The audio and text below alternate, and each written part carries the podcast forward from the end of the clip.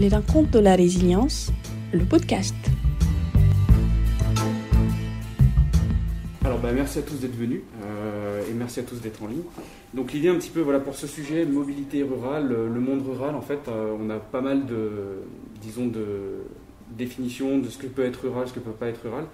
Donc aujourd'hui en fait je voudrais revenir un petit peu sur euh, les définitions qui existent en termes de, en termes de chiffres, en termes d'études, d'approches, pour, mettre un petit peu en perspective les chiffres que je vais vous présenter en introduction de cet échange. Alors, si, on regarde un petit peu les chiffres, donc sur la notion de rural, euh, on parle de nombre d'habitants, on parle aussi d'emploi, vous le verrez un petit peu, euh, d'emploi disponible, vous le verrez un petit peu plus loin. Donc l'idée en gros, c'est que sur les 464 communes euh, du département, donc on a une majorité de communes qui ont moins de 2000 habitants. Donc on peut dire que la thématique rurale, donc ça représente 88% des communes, la thématique rurale est quelque chose d'assez important dans notre, dans notre département. Donc finalement, le sujet d'aujourd'hui, on cadre assez bien. Donc dans l'idée, euh, dans l'idée par rapport à cette, euh, cette, mobilité rurale, on parle souvent d'accessibilité, de, choix différents en termes de transport, en termes voilà, de voitures individuelles. Et donc ce qui est ressorti d'une étude, c'est que globalement, euh, la différence entre les urbains et les ruraux en termes d'accès et de choix de transport, c'est qu'on a beaucoup moins de choix, en tout cas une perception d'avoir beaucoup moins le choix que la voiture individuelle pour se déplacer tous les jours. Donc on, 15% pour ce qu'on appelle les communes isolées, je vais y revenir un petit peu plus tard, et 75% des habitants qui estiment qu'ils ont accès à, voilà, euh, un transport, une alternative à la voiture individuelle. Je parle bien de la voiture individuelle. Alors ça, c'est les chiffres, c'est la perception, mais globalement, dans les faits, en termes d'utilisation de la voiture individuelle, on se rend compte que, mine de rien, si on n'habite pas à Paris, eh ben, on a quand même une tendance à ce que la voiture individuelle soit le mode de déplacement principal pour les, les trajets domicile-travail. Alors, cette classification, on a les grandes métropoles, donc là ça représente Lyon, ça représente Marseille. Nous, en tout cas sur le territoire, on est euh, considéré clairement au niveau de grands pôles euh, urbains, et après en fait toutes les déclinaisons jusqu'aux communes euh, très isolées.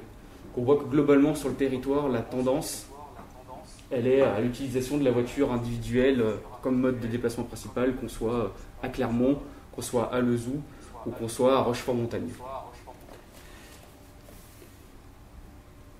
Alors là, je vais revenir un petit peu rapidement sur le Puy-de-Dôme. Donc voilà, donc pour euh, représenter un petit peu ce qui se passe sur notre département en termes de, déplacement. Donc là, globalement, on voit donc ce, que, je vous présente, les cercles, les flux. En fait, les cercles représentent les flux internes sur chaque communauté de communes. Donc on voit que Clermont euh, représente la, majorité des déplacements internes, ce qui, paraît assez logique. Et on voit à, la fois les déplacements qu'il y a entre les intercommunalités et notamment avec les départements limitrophes. Donc on voit que Clermont est un pôle centre euh, qui attire beaucoup de déplacements en domicile-travail. Et à la fois, on a des connexions avec la Haute-Loire, donc notamment la communauté de communes euh, du Puy, et euh, voilà, la ville de Vichy dans l'Allier, donc déplacements sur, sur, le territoire assez polarisé.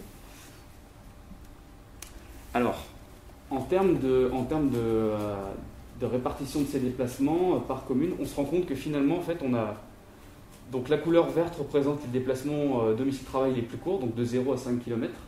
Et plus on tend vers le rouge, plus c'est des déplacements qui sont conséquents. Donc le rouge, euh, en fait, euh, jusqu'au orange, on est à 16 km, et dans le rouge, on est de 16 km jusqu'à 60 km journaliers pour les déplacements domicile-travail. Donc on se rend compte que globalement, voilà, il y, a une, couronne qui se forme autour de Clermont-Ferrand, donc avec les, Clermontois qui se déplacent majoritairement sur leur territoire. En, proximité immédiate, c'est-à-dire sous, la barre des 20 km, les gens se déplacent euh, globalement en plus, donc vont vers Clermont, vont etc. Et plus on s'éloigne, plus on voit qu'on se déplace majoritairement à l'intérieur des communautés de communes, par exemple dans le massif du Sancy, euh, pour donner un exemple. Donc globalement, ça s'appelle répartition, avec évidemment aussi des communes euh, limitrophes des départements voisins qui peuvent se déplacer à Vichy, qui peuvent se déplacer au Puy-en-Velay. Par rapport à l'offre de, transport en commun, euh, alors je ne vais pas entrer dans le détail de toutes les lignes qui existent. Euh, l'idée c'était que globalement on a deux axes structurants. Donc un axe ferroviaire euh, qui va de, voilà, de, tout au nord du département jusqu'à Brassac-les-Mines en passant évidemment par l'agglomération clermontoise, Issoire, Lyon, qui représente un axe de déplacement majeur, donc nord, nord-sud. Et on a un axe de déplacement est-ouest, donc qui va, de, qui va au-delà des limites du département. C'est le cas aussi pour le premier mais globalement de Thiers jusqu'à Volvic en termes de, train. Et par la suite, c'est un lien qui est fait avec le, bus pour aller jusqu'à Mont-d'Or et jusqu'à Bourg-Lastic. voilà pour préciser un petit peu ces alternatives de déplacement individu, voiture individuelle, pardon. On a aussi une offre d'air de, covoiturage, donc là on ne voit pas très bien, mais globalement on a une offre qui est répartie, plutôt bien répartie sur le territoire. Après, c'est les, les, aires, ça ne veut pas dire qu'elles sont bien utilisées, qu'elles représentent une vraie alternative, mais au moins on a une offre qui existe sur tout le territoire. Donc des offres qui sont surtout pour se déplacer, euh, faire des petits déplacements, donc à l'intérieur des communautés de communes. Et on a quelques pôles majeurs, donc c'est les points rouges, qui sont plutôt vus sur des déplacements à l'échelle du département. Donc pour aller un petit peu plus loin, on parlait de ces déplacements d'entre 16 et 60 km. Et à noter la présence d'une ligne de covoiturage, donc, euh, qui a été faite justement pour relier un petit peu donc, les deux axes majeurs de, transport, que sont l'autoroute et le, j'oublie le nom de cet axe-là mais qui voilà, permet de se déplacer entre Rochefort-Montagne et Clermont-Ferrand en passant par euh, toutes les petites communes de Mazagette, les Gouzats, Tay, Beaumont et Clermont qui permettent de faire le, lien entre ces deux, euh, ces deux grands axes en passant par le milieu. Et tout ça, qu'est-ce que, ça a pour effet pour, le, pour les déplacements, pour les ruraux, pour les urbains? C'est qu'en moyenne, le déplacement coûte plus cher, forcément, pour, les ruraux, et ce chiffre atteint 50% en fait, euh, les déplacements sont 50, le budget moyen de dépenser est de 50% supérieur quand on est dans les espaces ruraux par rapport aux espaces ruraux. Donc bon, il y a des vrais enjeux euh, par, rapport, par rapport à la mobilité. Alors, j'en ai fini avec ma petite introduction, donc je vais me retourner enfin euh, vers nos intervenantes pour les, pour les présenter. Donc, à ma droite immédiate, donc Blandine Chazelle, donc tu habites à, Viconta. Visconta. Visconta. Euh, donc euh, tu es limitrophe de la Loire, oui. voilà, donc sur, le, sur à l'est du département. Donc tu travailles à la SNCF Réseau, mhm. donc dans le spécialisé dans les petites lignes, ce qu'on appelle les petites lignes. Et euh, tu es coprésidente d'une association qui s'appelle Les Monts qui pétillent, donc voilà, qui est une association où il y a, voilà, des coprésidentes, d'après ce que j'ai compris. Donc vous êtes 11 au total. Et donc c'est un, collectif qui est né dans la montagne tiernoise, euh, qui est assez récent, et qui euh, voilà, euh, essaye par l'angle de la mobilité d'impulser un projet de territoire autour de ce sujet-là. Et on aura l'occasion d'y revenir, avec une réflexion particulière sur comment on peut mener la réflexion de la mobilité en commun. Et, tu, organises un festival, enfin, voilà, il y a des un festival qui est en préparation, voilà, on pourra y revenir un petit peu, un petit peu plus en et donc tu travailles aussi sur la plateforme mobilité du Puy-de-Dôme. Avec. Avec Sylvie pour l'émission, qui me permettent de faire le lien avec Sylvie. Donc voilà, donc Sylvie, tu habites à, à Oui. Donc euh, au cœur du, PNR Livre droit Forez. Alors tu travailles euh, dans une association qui s'appelle Détour. Et donc c'est une association qui existe sur le territoire depuis plus de 20 ans et qui euh, travaille sur, euh, en particulier sur l'accompagnement des, des, demandeurs d'emploi. Et euh, l'angle qui est choisi, donc à la fois la formation, l'accompagnement, des chantiers d'insertion, il y a aussi une part importante de la mobilité dans cet accompagnement, notamment avec un garage solidaire, même deux maintenant je crois, deux, garages solidaires qui permettent de, à la fois de faire de l'insertion, à la fois de réparer des véhicules, proposer des véhicules à des demandeurs d'emploi à des prix assez attractifs. Et donc à côté de ça, tu travailles aussi à la, commission mobilité de la, mairie de Quinja donc voilà, avec Chantal Fassi, la mère que vous verrez un petit peu plus tard euh, aujourd'hui. Et tu travailles aussi, voilà, donc je le disais en lien sur la plateforme mobilité qui voilà, fait intervenir aussi des acteurs du monde associatif euh, pour réfléchir à ces questions de mobilité sur, sur le Dôme. Alors juste avant qu'on attaque les questions, je reviens, vous pouvez évidemment poser vos questions dans le chat, donc surtout euh, n'hésitez pas, ceux qui sont en ligne. Et je vais commencer par me, tourner vers Sylvie. Alors je commence par Sylvie. Dommage, ça tombe, ça tombe. Alors, on l'a vu un peu euh, dans la manière dont tu as abordé la mobilité, les chiffres qui existent, les cartes, voilà, les données. Euh, on nous parle beaucoup d'accès à, l'emploi. Euh, c'est une thématique assez, assez, assez enfin, c'est une thématique principale, importante. Et finalement, on se rend compte que si on a une voiture individuelle, en fait, il n'y a pas vraiment de problématique. Est-ce que c'est est -ce c'est le cas? Est-ce que finalement d'avoir euh, la solution de facilité de la voiture, euh, est-ce que c'est toujours une solution de facilité ou est-ce qu'il y a d'autres euh, obstacles? Alors, ben, effectivement, avoir la voiture, c'est une possibilité de, surmonter les obstacles, mais après, la voiture dans le budget, c'est quand même un coût assez important. et donc, il y, a, vraiment cet enjeu où la voiture devient devient un poids, hein, un poids dans le budget. Enfin, pour les personnes euh, qui ont des petits revenus, euh, ben, on estime que le coût d'une voiture dans un budget annuel, c'est entre 4500 et 6000 euros par an.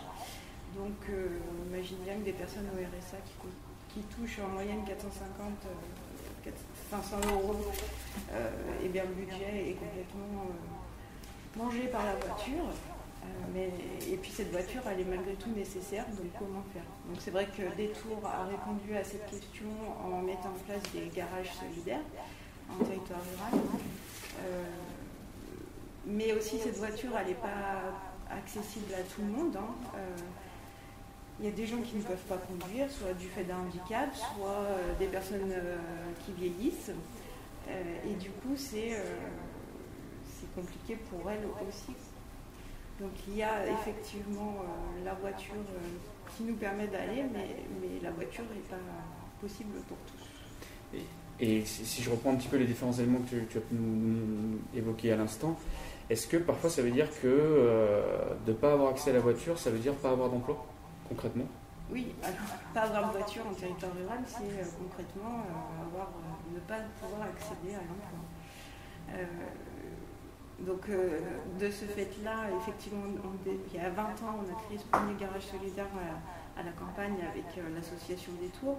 Mais dès 2009, on a commencé, euh, sous l'impulsion euh, du conseil départemental et, de l'État, euh, sur le volet insertion, donc accès à l'emploi, à réfléchir à la mise en commun de nos actions de mobilité avec plusieurs structures de l'insertion du territoire Puy-de-Dôme. Et on a créé la plateforme de mobilité pour pouvoir accueillir des personnes, voir leurs besoins et à la fois euh, leurs compétences en matière de mobilité et puis ce qui existait sur le territoire pour pouvoir leur donner des solutions alternatives euh, à, leur, situation euh, constatée par un conseiller Pôle emploi ou une assistante sociale. Et du coup, avec ce diagnostic, on peut mettre en place des actions qui sont peut-être parfois l'achat de voiture ou le passage du permis, mais qui sont aussi d'autres solutions voilà, faciliter euh, l'achat d'un vélo, euh, le covoiturage, enfin déjà des solutions alternatives. Alors donc voilà, un travail un peu sur les deux volets, le volet voiture et le volet alternatif. Alors ça me permet de faire le lien avec Blandine et de, poser un peu la, première question à Blandine. C'est que du coup on, a vu qu'il y avait cette notion de, importante d'accès à l'emploi, mais la mobilité euh, des espaces ruraux, c'est qu'une question d'emploi ou c'est pas voilà, il y a d'autres thématiques j'imagine? Que faisons-nous dans les territoires ruraux? Voilà. Travaillons-nous seulement voilà. Eh bien non. Nous faisons d'autres choses. Euh, effectivement, la question de l'accès à la, à, la mobilité, en fait, c'est l'accès aussi à l'école, c'est l'accès à la culture, c'est l'accès à la santé, c'est aussi l'accès à la famille, euh, qui parfois est éloignée. Et euh, récemment, on a mené une étude avec le syndicat ferroviaire du Livradois-Forêt, dans lequel on a regardé euh, pourquoi euh, les gens se déplaçaient et comment ils se déplaçaient. Donc à ce jour, on a 200 personnes qui ont, répondu. Et vraiment, l'ensemble des motifs sont renseignés. En fait, tout le monde. et, pour chaque usage, chaque motif, en tout cas, la voiture a une place prédominante. D'accord. Donc en fait, ils ont coché toutes les cases de en fait, la mobilité et dans tous les aspects de leur vie, si on peut résumer un petit peu de. Oui, oui pour faire les courses aussi, oui, bien sûr. D'accord. Et il y a, d'autres aspects intéressants, hormis le, fait que la mobilité touche à tous les aspects de la vie, qui sont ressortis de cette étude que vous avez... Alors, ah oui, il y, a des aspects qui sont intéressants, mais je ne veux, pas aller trop vite peut-être par rapport au déroulé de la... Non, non, mais allez-y. Euh, vas-y. Donc ce qui, ce qui, est intéressant, je regardais les chiffres euh, tout à l'heure qui étaient euh, présentés, c'est que ce qui ressort de l'enquête que l'on a faite, c'est que euh, effectivement pour euh, autour du travail, autour, euh, pour aller faire les courses aussi, tout ce qui est rendez-vous santé, la voiture a, été citée à 85% des personnes. Donc ça rejoint ce qui était évoqué tout à l'heure. Ce qui est un petit peu moins, par exemple, pour aller à l'école ou pour aller rencontrer les familles, pour les sorties aussi. Parce qu'il y a aussi un phénomène de distance à parcourir. Mm-hmm. Et ce qui ressortait de l'étude, c'était que pour des distances, euh, par exemple, de 0 à 5 km, on, envisage plus facilement la marche. Mhm. Euh, pour des distances de 0 à 25 km, on envisage aussi euh, l'usage du vélo. D'accord. Et ce qui était intéressant, c'est que les personnes citaient les voitures et citaient d'autres modes. Donc, on va dire grosso modo, pour 20 à 30 des personnes, il y avait à chaque fois cité, enfin, il citait et la voiture et d'autres modes qui pouvaient être utilisés de façon complémentaire. D'accord. Ouais, donc ça, ça, permet un peu de mettre, de mettre du concret dans les chiffres, parce que finalement, on, se dit, euh, nous, 5 km, euh, peut-être à pied, c'est compliqué. Et euh, en fortiori, 25 km en vélo, ça va. Donc c'est peut-être un espoir pour des mobilités alternatives. Alors c'est vrai que dans dans le champ du vélo, il y a l'apparition du vélo à assistance électrique mhm. qui permet d'envisager d'augmenter les distances. Tout à fait. Alors ça, va être, ça va être l'objet de ma, ma, prochaine question, donc ça, ça permet de bien faire le lien. Ce que je vous propose, c'est qu'on prenne une petite pause euh, dans, le, dans, la discussion, juste pour que je puisse vous passer une petite vidéo.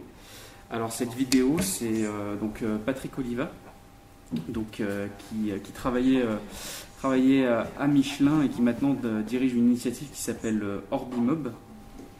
Et donc il avait quelque chose à nous dire sur la, mobilité électrique. Alors je vous demande juste un instant, je vais partager mon écran. Alors, donc, partage avec le son.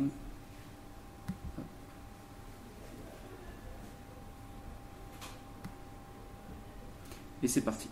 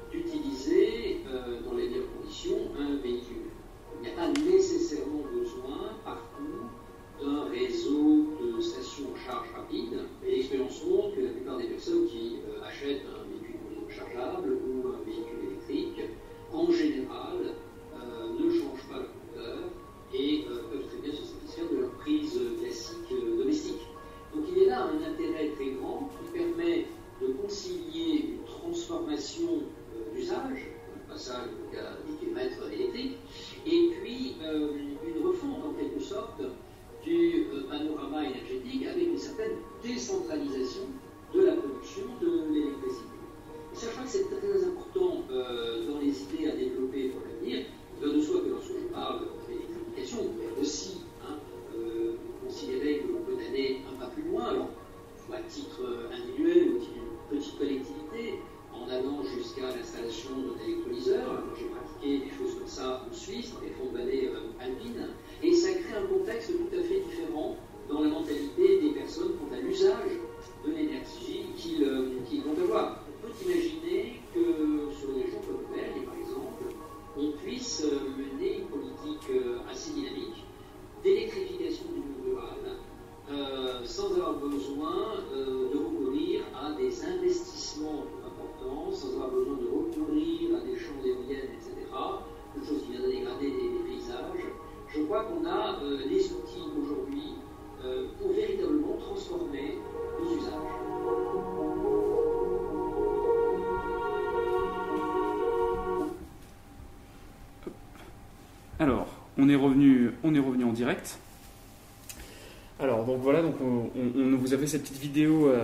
avec, euh, avec Patrick Oliva.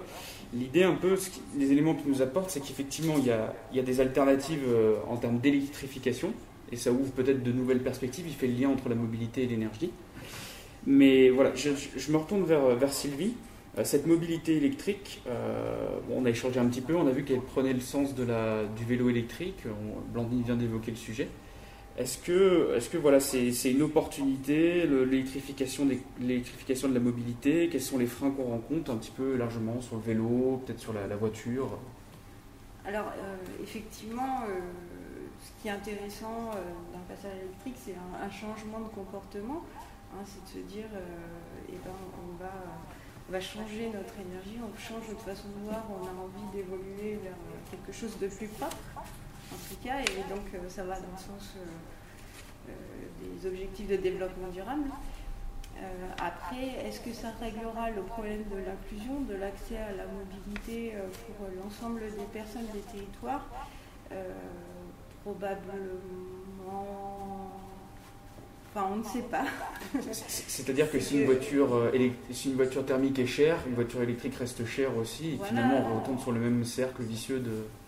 C'est un peu l'idée que j'en ai, c'est-à-dire qu'il faut changer notre comportement en termes d'utilisation d'une énergie qui pourrait être effectivement euh, propre à soi, mais, effectivement peut-être qu'on peut être plus solidaire sur nos territoires et que la mobilité elle soit accessible à tous, alors aux personnes qui sont en difficulté d'insertion, en parcours d'insertion, mais aussi euh, aux personnes âgées, moins de, 18 ans, là, les 16-18 ans qui sont chez leurs parents et qui ne peuvent pas sortir, accéder euh, à la culture, etc. Donc c'est, enfin, je pense que toutes les idées sont bonnes pour la transition écologique, euh, mais il faudrait pouvoir aussi apprendre de nos erreurs et de, ce qui se passe et de pouvoir euh, réfléchir autrement sur le territoire euh, l'usage de la voiture.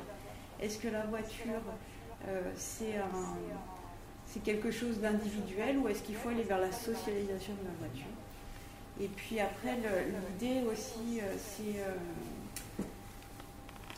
c'est euh, qu'on accompagne des gens qui habitent dans des, euh, dans des, immeubles. Mhm. Euh, avec des tours et la plateforme, on, met en place du transport, à la, mise à disposition de véhicules, pardon,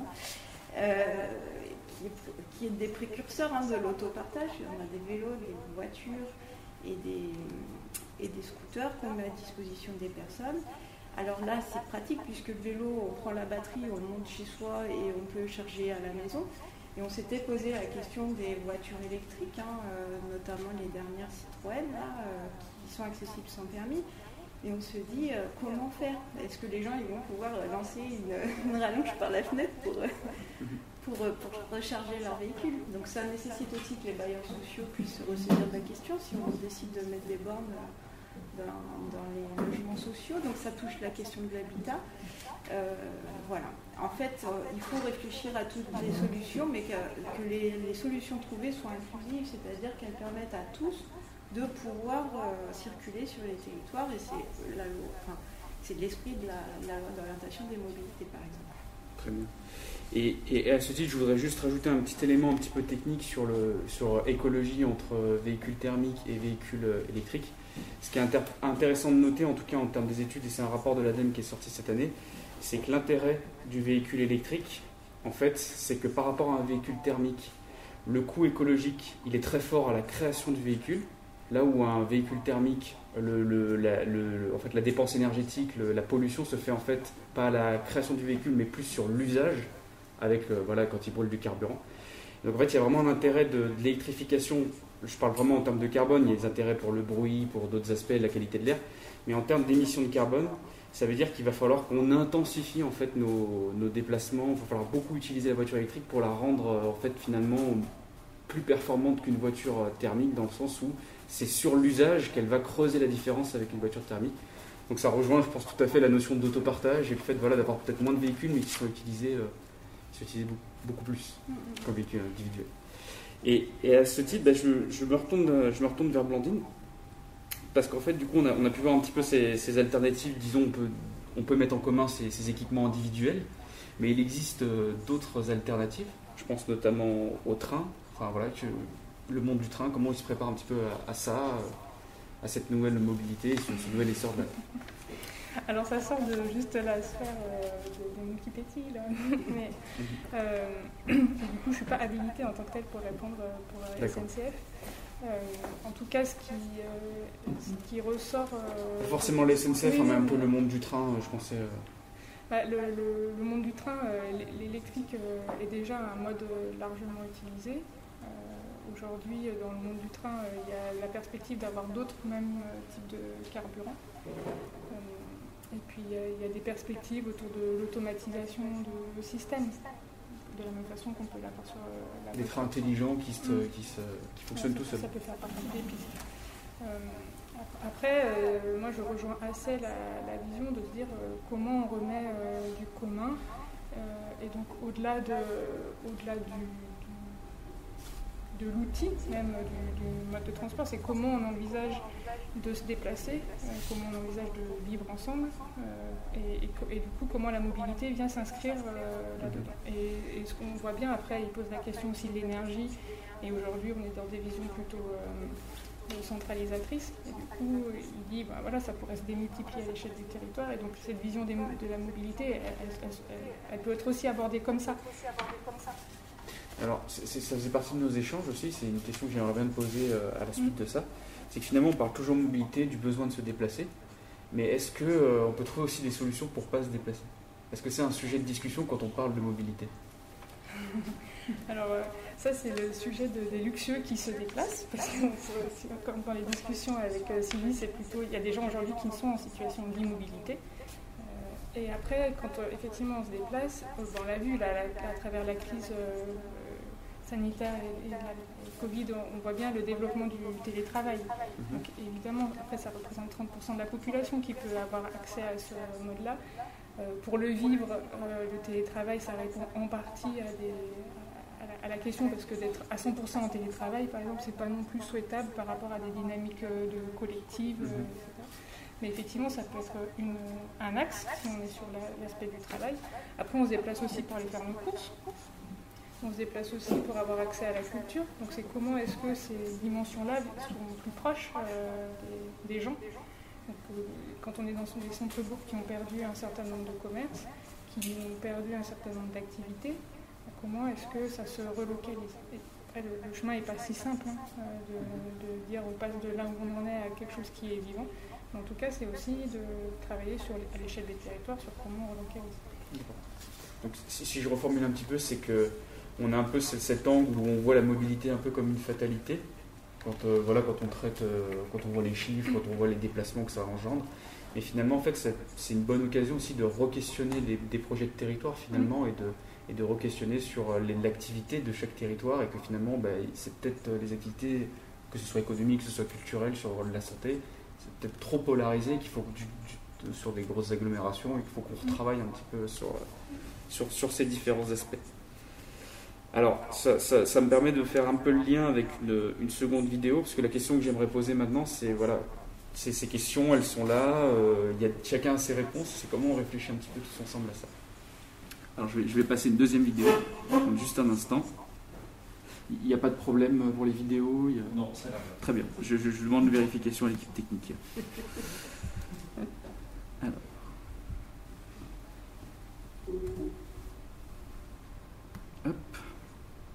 Alors, je, vais passer une petite vidéo voilà, de, de la maire de, de qui nous voilà, partage un peu l'expérience mobilité euh, à l'échelle de la commune. C'est parti.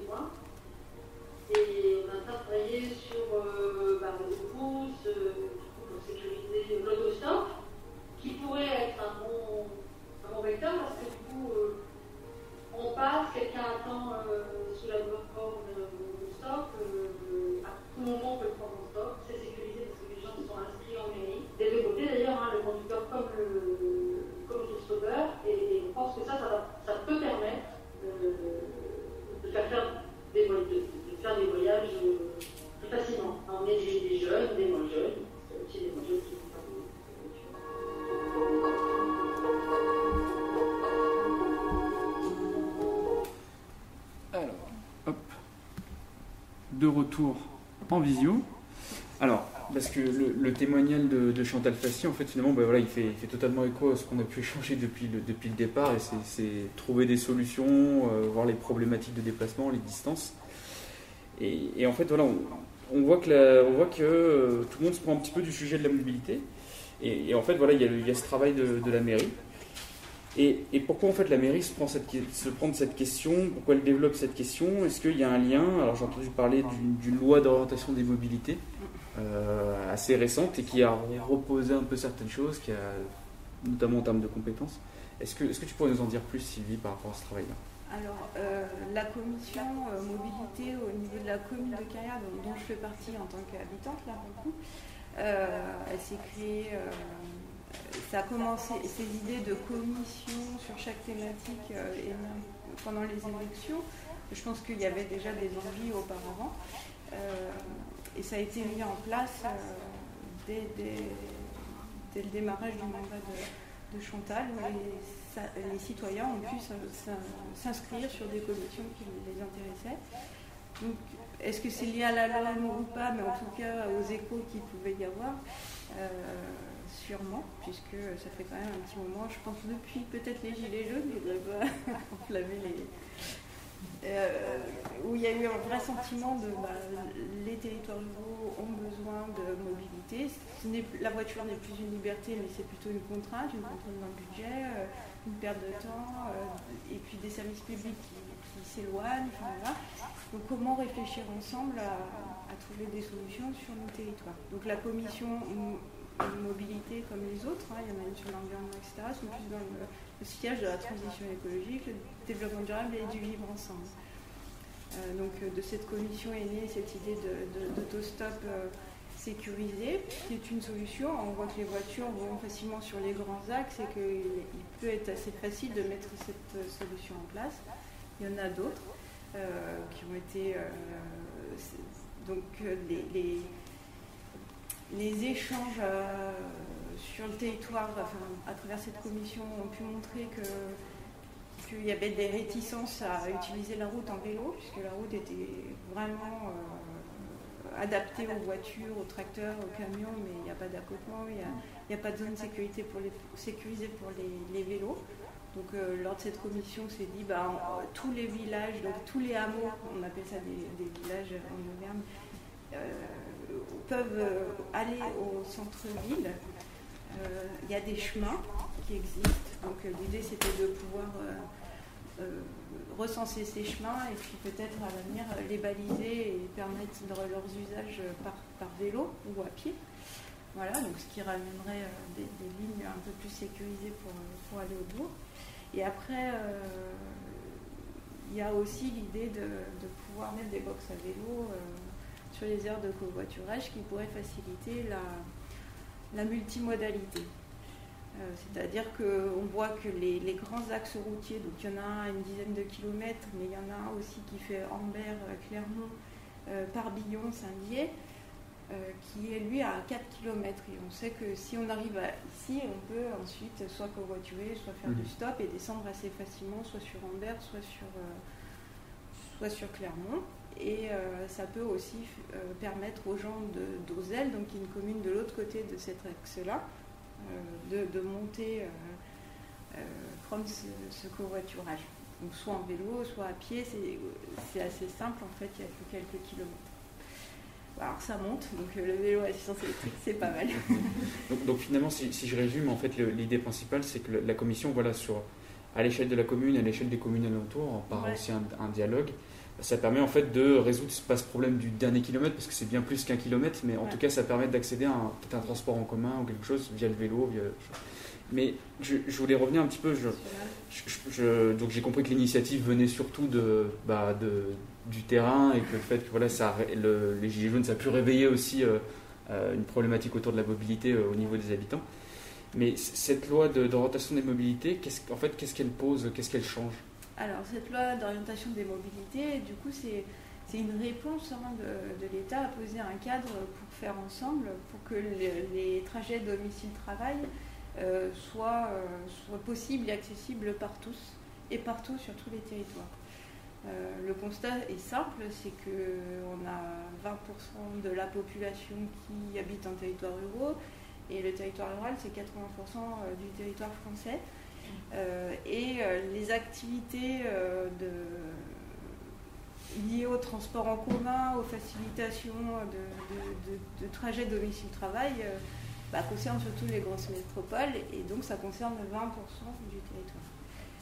Donc le problème, euh, c'est comment, et on voit que dans 80% du territoire, il n'y a aucune solution qui existe. Et donc la loi L'Homme, elle est là pour ça, c'est pour, euh, dans un objectif de développement durable aussi, puisqu'il y a toute une partie sur, euh, sur la neutralité carbone, mais il y a aussi toute une partie sur bah, donner au territoire les possibilités de mettre en place des solutions de mobilité pour faciliter les trajets domicile-travail. C'est des solutions, c'est des compétences? C'est les compétences, effectivement. Euh, donc les, EPCI, les communautés de communes ont pu, ont pu euh, se prononcer jusqu'au 30 mars euh, sur le fait de prendre ou pas la compétence, donc les EPCI c'est les communautés de communes, hein, les compétences mobilité pour la mise en œuvre de nouvelles mobilités qui peuvent être l'autopartage, le transport à la demande, des plans vélos, voilà. Donc l'idée, c'est de pouvoir permettre au, territoire de dégager des solutions qui sont possibles pour eux et qui répondraient au mieux aux besoins de leurs habitants pour ces trajets courts. Et il y a un troisième aspect qui est le désenclavement des territoires ruraux, euh, qui est euh, eh ben, permettre euh, de, Je me tourne vers toi, c'est plutôt en lien avec le ferroviaire, c'est-à-dire de pouvoir refaire vivre des petites lignes pour désenclaver les territoires ruraux. Donc, quelque part, c'était qu'en fait, avant, c'était organisé plutôt à une échelle nationale. Voilà, on pensait ces questions-là un peu à une grande échelle. Et du coup, la, loi l'homme, ce qu'elle permet un peu de faire, c'est, en tout cas, c'est un peu un constat, un aveu de dire qu'il faut qu'on travaille à plus petite échelle. Donc, on fasse travailler des acteurs à plus petite échelle pour développer ces, développer ces problématiques autour de la mobilité. Euh, oui, euh, c'est que oui, c'était de faire des diagnostics plutôt de territoire. Et, alors, elle parle de bassin de mobilité. Il se trouve que la région aujourd'hui, euh, par exemple pour le Puy-de-Dôme, euh, enfin, il y, a une question autour de quel bassin de mobilité euh, va être, être pris en compte. Est-ce que ce sera le territoire entier? Est-ce que ce sera plutôt des petites échelles? Donc ça, c'est encore en discussion, me semble-t-il. mais en tout cas, les EPCI ont pu prendre la compétence. Tiers d'Or et Montagne a pris la compétence et ils ont créé le syndicat mixte des, mhm. transports urbains tiers-mois. Amber Forest, donc, euh, dont fait partie Caria, n'a pas souhaité prendre cette compétence euh, complètement. Donc il y a une partie qui est repartie à la région. Mais ils ont quand même souhaité garder euh, certains aspects de cette compétence, notamment autour du vélo et de la mobilité solidaire.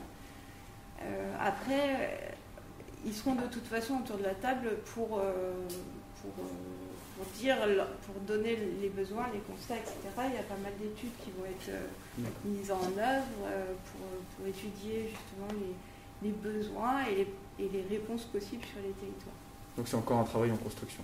oui, et, ça, enfin tout est en construction autour de la mobilité. Hein. France Mobilité, mhm. donc il y a aussi l'ambition de réunir les acteurs et en 2018 dans les prémices, hein, me semble-t-il.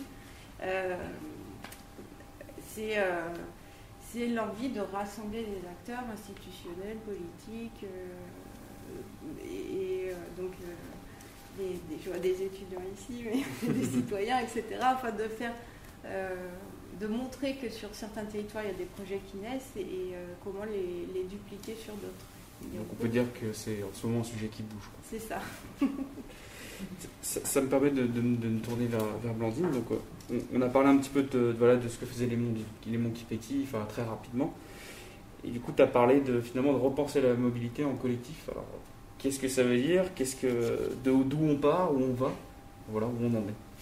Alors, si on revient à la genèse euh, des Monkey Petit, c'était d'abord un événement euh, où l'idée c'était vraiment de relier les énergies, les envies, les projets, euh, les rêves et les compétences aussi, les talents des habitants pour créer un territoire où il fait bon vivre, un territoire rural, joyeux, ouvert, dynamique.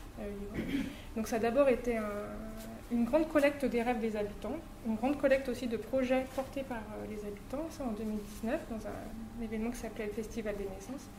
Et les mobilités, enfin la dimension territoire et mobilité était un des systèmes majeurs, on va dire fédérateurs, dans les systèmes les plus fédérateurs qui y ont émergé. Et ce qui est apparu assez vite aussi, c'était que c'était un thème qui était traité euh, assez spontanément dans les autres thèmes. Par exemple, il y avait un thème qui était le soin à la personne. Euh, et quand on regarde, enfin, les personnes qui se sont intéressées à ce thème-là ont très vite aussi regardé cette dimension de la mobilité sur euh, comment j'ai accès à, la santé, comment est-ce que quand je suis fournisseur, par exemple, de plantes aromatiques, je donne, les, gens peuvent y avoir accès facilement en termes de magasins, en termes d'accès jusqu'à chez moi, etc. Et, et, donc, en fait, l'association en tant que telle porte cette énergie de, de faire ensemble. Et, on a ouvert euh, avec d'autres thèmes et ce champ de la mobilité euh, très tôt. Et on, s'est réunis autour de groupes qu'on appelle, j'ai vu le titre de, de la résilience, et c'est des groupes réflexion-action. Euh, on, pense et on agit, on est bien dans, l'alternance entre les deux. Et, donc vraiment, c'est à la fois des habitants qui, sont venus d'abord spontanément, et aussi assez vite bah, des associations qui sont sur ce champ-là, et aussi des institutionnels. Tout à l'heure, on parlait du SMTUT euh, sur le bassin de Thiers et puis qui vient jusqu'à Lezou. Et très vite, ils sont venus au contact euh, avec cette idée de travailler ensemble. Et nous, vraiment, on porte cette, euh, dimension-là. Donc on va dire qu'il y a une dynamique positive autour de ce sujet-là et que finalement, par les questions que ça pose, qui sont finalement communes à, tout le monde, oui. et par rapport un petit peu au sujet qui bouge, du coup, on, essaye de repenser tous ensemble. Et je sais que l'association est jeune, je sais qu'il y a eu euh, la Covid aussi euh, mhm. entre deux et que j'imagine que c'est plutôt des, des, événements où on se réunit pour discuter de ces sujets-là. Est-ce que ça a donné lieu à des, initiatives? Est-ce que ça a permis d'enclencher quelque chose euh, en plus de la réflexion ben, Ça a enclenché quand même rien que moins qu'un festival de trois jours qu'on organise en septembre sur la thématique des mobilités et deux journées d'animation préalable de pré-festival en juillet ce qui est quand même déjà des, gros morceaux. Et, pourquoi est-ce qu'on en arrive là? En fait, c'est que euh, nous, on a pris le, comme fil rouge euh, de se dire comment je me déplace sans voiture individuelle dans notre montagne. Euh, et on s'est dit, ben, il n'y a pas rien qui se passe. Donc on a déjà fait le recensement de tout ce qui existe, des partenaires, de comprendre aussi les acteurs, la région, le SMTUT, l'État, les, communes, qui peut agir sur quoi, comment. Aussi, on a, on a pris le temps de regarder un peu ce qui se faisait en termes d'initiatives. Donc, on avait vu euh, ici, Over Covoiturage, euh, etc. Il y, a tout un tas d'initiatives en fait euh, qui existent. Et puis, euh, on s'est dit, bah, ok, maintenant on a fait un peu le tour entre nous là, et, comment on fait pour partager davantage, pour aussi euh, mettre en mouvement, en fait, euh, justement, on a été beaucoup dans un temps de réflexion, on a fait des micro-actions de, captation d'infos, de rencontres, mais euh, comment est-ce qu'on met en mouvement, comment est-ce que ça crée du projet sur, sur le territoire concrètement? donc c'est à travers, pour nous en tout cas, c'est un, moyen aussi, le festival, à une plus grande échelle, de mobiliser, de faire savoir, de faire tester des vélos électriques par exemple, de se poser des questions autour de si j'ai pas ma voiture, euh, bah, je peux me déplacer euh, à pied sur combien de distance, où est-ce que je peux aller dans ce cas-là, des choses comme ça. Donc du coup, je, fais lien un peu avec Sylvie sur ce festival. Du coup, vous allez intervenir toutes les, toutes les deux C'est notre partenaire. D'accord. Et donc, euh, donc ce festival, j'ai bien compris qu'il y a eu ce gros travail qui a été fait de capitalisation sur savoir tout ce qui se faisait en termes de mobilité, en termes de logique. Voilà, de... Nous restons modestes. Hein. Oui, oui, euh, Mais c'est un boulot qui a l'air pas simple. Je l'ai fait un petit peu, j'ai trouvé ça pas facile. Donc euh, j'imagine que c'est un travail qui, de toute façon, qui va servir énormément. Ça, c'est sûr. Et du coup, là, le but de ce festival, c'est un peu de, voilà, de partager un peu ça et de partager aussi avec d'autres d'autres initiatives et d'autres. Voilà, Comment on va intervenir Alors c'est au nom de Détour que, que, tu, que tu vas intervenir Il y a les deux. Il y a les deux, d'accord. Oui, euh, il y a la plateforme mobilité du Puy-de-Dôme parce que pour qu'un festival comme ça ait du sens, il faut aussi qu'il y ait cet aspect euh, alors, inclusif en termes de, d'aller vers les personnes, de connaître leurs besoins, leurs envies. Et du coup, là, on se, on se rejoint complètement sur euh, rêver son territoire, de quoi j'ai besoin, de quoi j'ai envie, pour euh, pouvoir accéder à une vie sociale, une vie culturelle et une vie à un emploi. Donc là, on se rejoint au niveau de la plateforme. Et après, des tours se positionnent plutôt comme, euh, comme un, outil du, pouvoir bouger. C'est-à-dire mhm. Qu'on va proposer de la réparation de véhicules, euh, de la mise à disposition de, véhicules.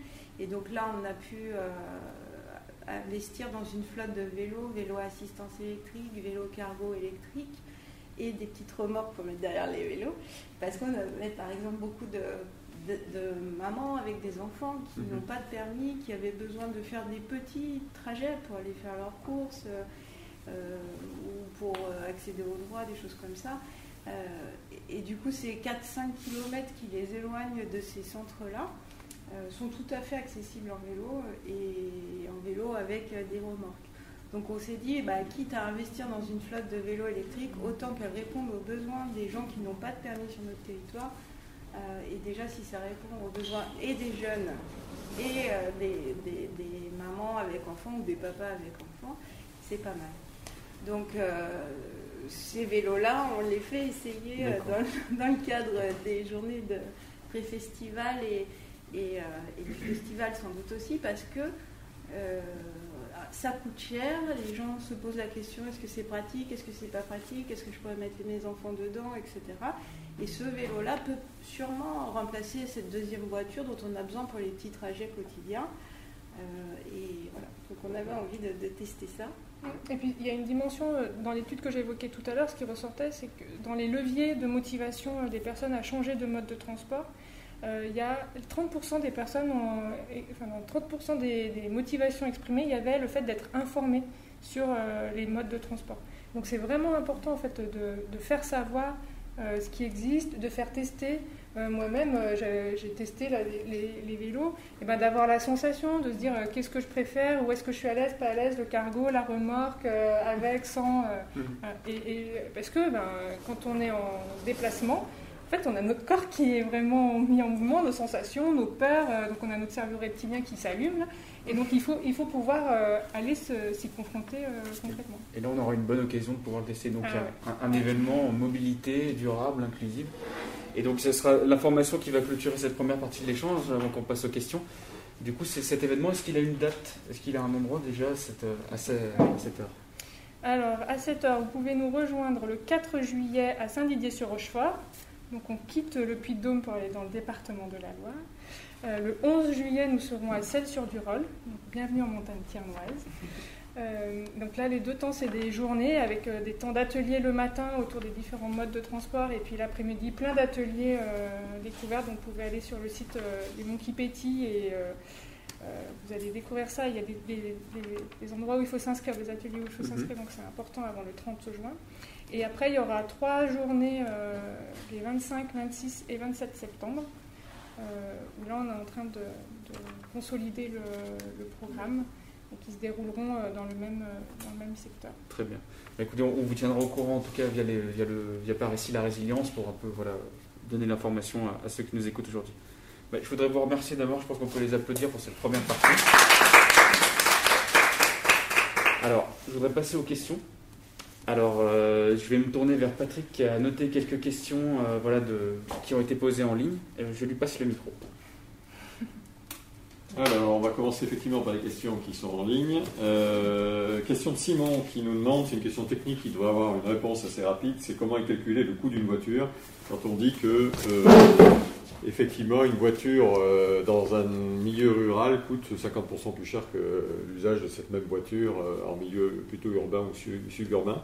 Donc c'est plutôt Blandine, je pense, qui va répondre. Bah, c'est Théo qui a présenté l'info. Ah, c'est moi qui ai sorti le chiffre, mais donc voilà, c'était en fait, c'était que globalement, ah, oups, si je dois repartir du chiffre, c'était que globalement, le fait d'utiliser euh, plus que les autres territoires la voiture individuelle augmentait le coût parce qu'il y avait à la fois de la réparation, il y avait de l'assurance, il y avait le carburant et il y avait aussi l'achat, euh, finalement, le véhicule qui, s'usait et qu'il fallait en racheter un autre. Ça a globalement mis bout à bout qui augmente les coûts. D'accord, très bien. Euh, ensuite, on revient sur, avec Laurent sur la loi de renotation de la mobilité. Euh, est-ce que cette loi, elle prévoit clairement de moins dépenser, d'arbitrer en fait les budgets pour moins de TGV et plus de petites lignes? Parce que les petites lignes, il y en avait il y a quelques années. Euh, est-ce que ces budgets seront orientés pour, euh, pour favoriser le développement de ces petites lignes? Moi, je ne sais pas dire si c'est écrit dans la loi. En tout cas, factuellement, à ce jour, il y a beaucoup d'argent qui est mis avec les plans de relance, les contrats de plan État-région qui sont mis dans les, sur, sur les petites lignes c'est quand même factuellement, euh, pour le vide de l'intérieur, il y a de l'argent vraiment qui est mis sur, ce champ-là. Et après, ce qui est vrai, c'est que aussi sur les petites lignes, il y a des forts investissements de la part des régions. c'est pas uniquement, c'est des compétences de l'État, mais pour souvent ça a un intérêt territorial majeur et donc les régions aussi mettent largement la main à, la poche pour contribuer à, la régénération, maintien, voire au développement de ces petites lignes. Très bien, donc il y a de belles opportunités qui se présentent maintenant. Euh, question de Gaël qui se pose la question, est-ce que, qui pose la question, est-ce que depuis la pandémie, euh, est-ce qu'on a observé des changements de comportement? Euh, Peut-être pour orienter un petit peu, des gens qui vont se réinstaller en milieu rural, des gens qui s'intéressent davantage à la question de l'écologie, par exemple, euh, qui télétravaillent, etc. Alors euh, effectivement, je n'ai pas des chiffres en tête. en tout cas, en vivant dans le territoire, il y a des personnes qui effectivement recherchent des logements en milieu rural.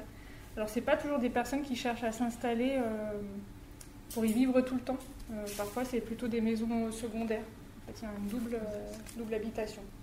C'est ce ce que je constate. Et après, en termes de euh, travailler autrement, nous, sur le, sujet, euh, euh, là on est dans une phase où dans l'association on va salarier des personnes. Et donc on, se pose la question de où est-ce qu'on héberge ces salariés.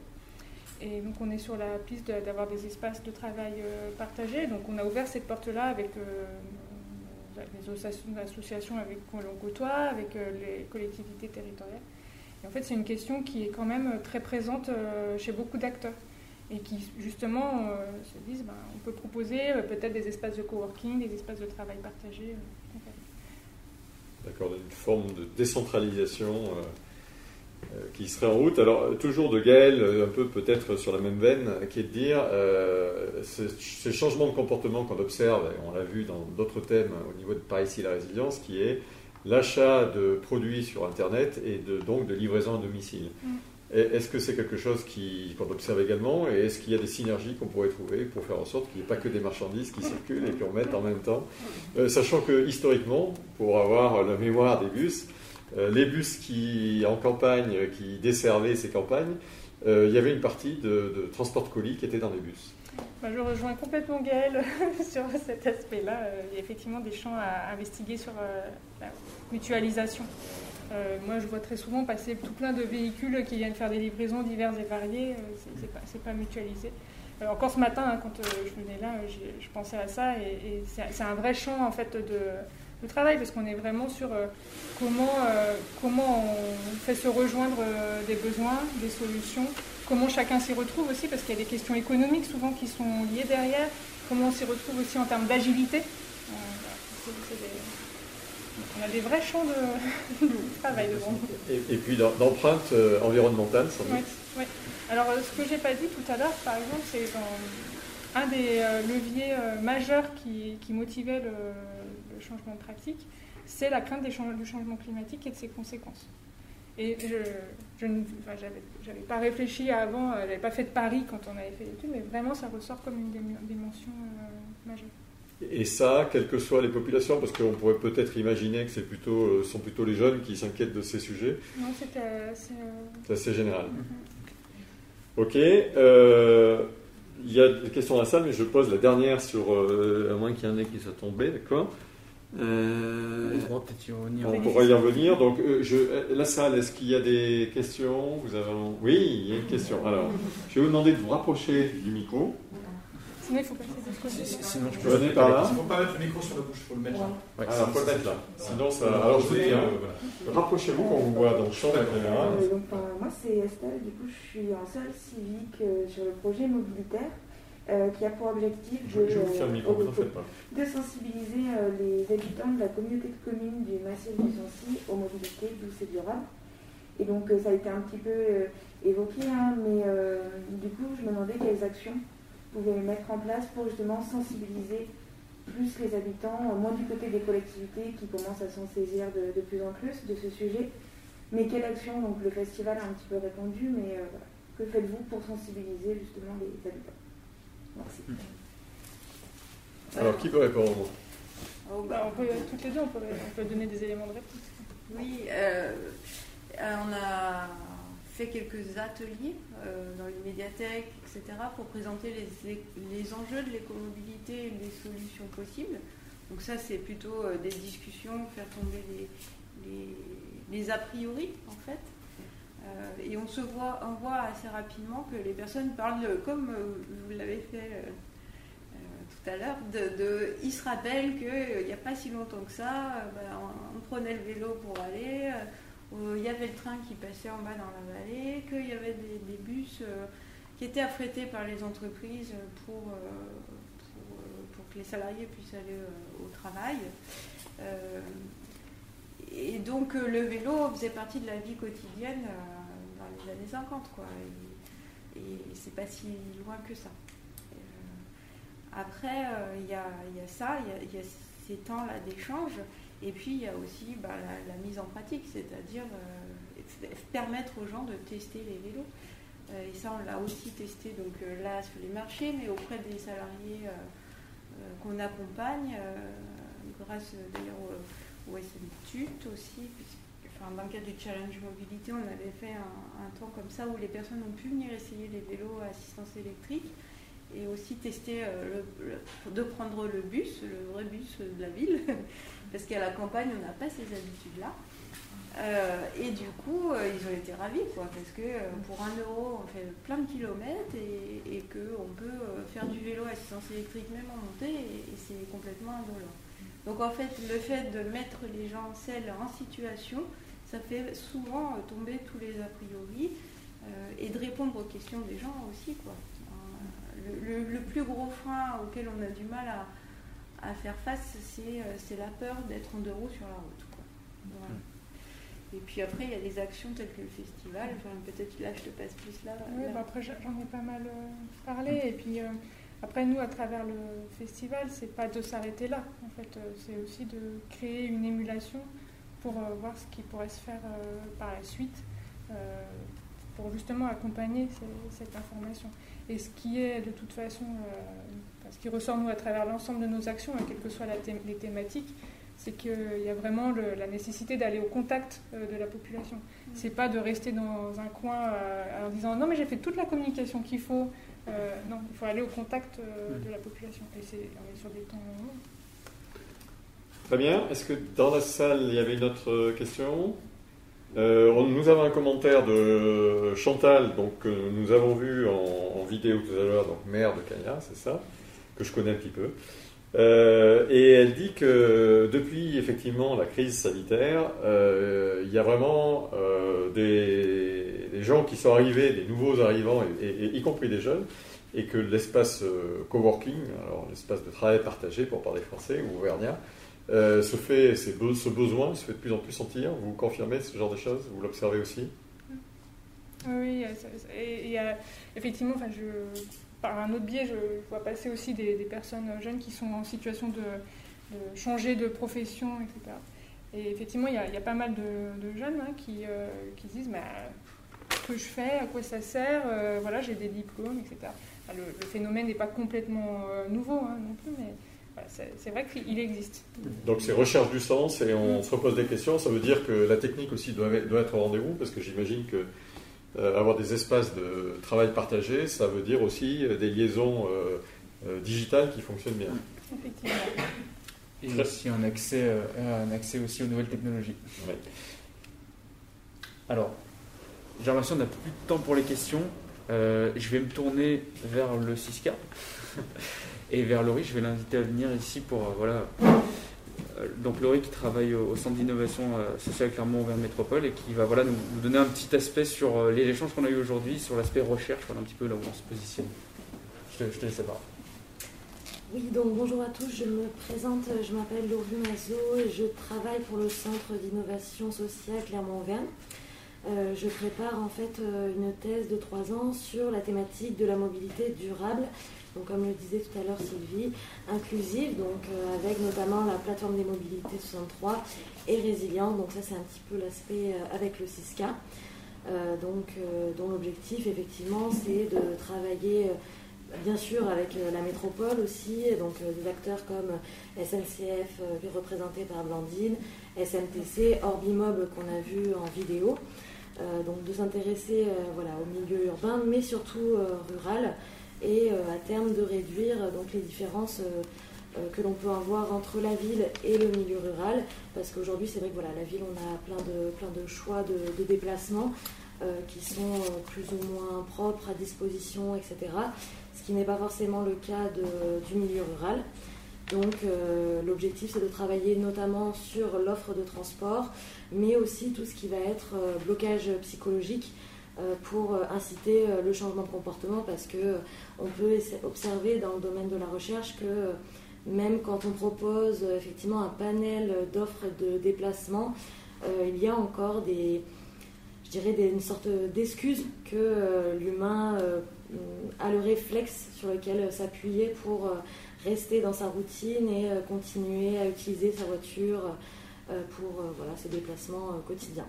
Donc voilà les enjeux pour, comme d'habitude, parce qu'on avait déjà fait des, des, précédentes réunions ensemble au sujet de la mobilité, je transmettrai bien sûr pour le compte-rendu de cette réunion des ressources bibliographiques pour ceux que ça intéresse de creuser un petit peu le sujet autour de la mobilité et de la ruralité. Merci beaucoup Laurie. Donc je pense que ça clôture bien cette, euh, voilà, cette euh, réunion euh, mobilité, mobilité rurale. Donc c'est à la fois un combat qui va être sur, sur développer une offre, mais aussi travailler sur l'humain. Et je pense que c'est ça qu'il faut qu'on retienne principalement de cet échange aujourd'hui. Je vais laisser la parole encore une fois à Patrick pour nous faire la conclusion de cet événement. Et je vous remercie tous d'avoir participé à cet événement. Alors, c'est effectivement le mouvement des remerciements. Donc, déjà, merci à Blandine, Sylvie, Théo pour avoir animé euh, cette session. Je pense que c'est intéressant, ça donne envie d'aller plus loin et on voit qu'il y, a du potentiel.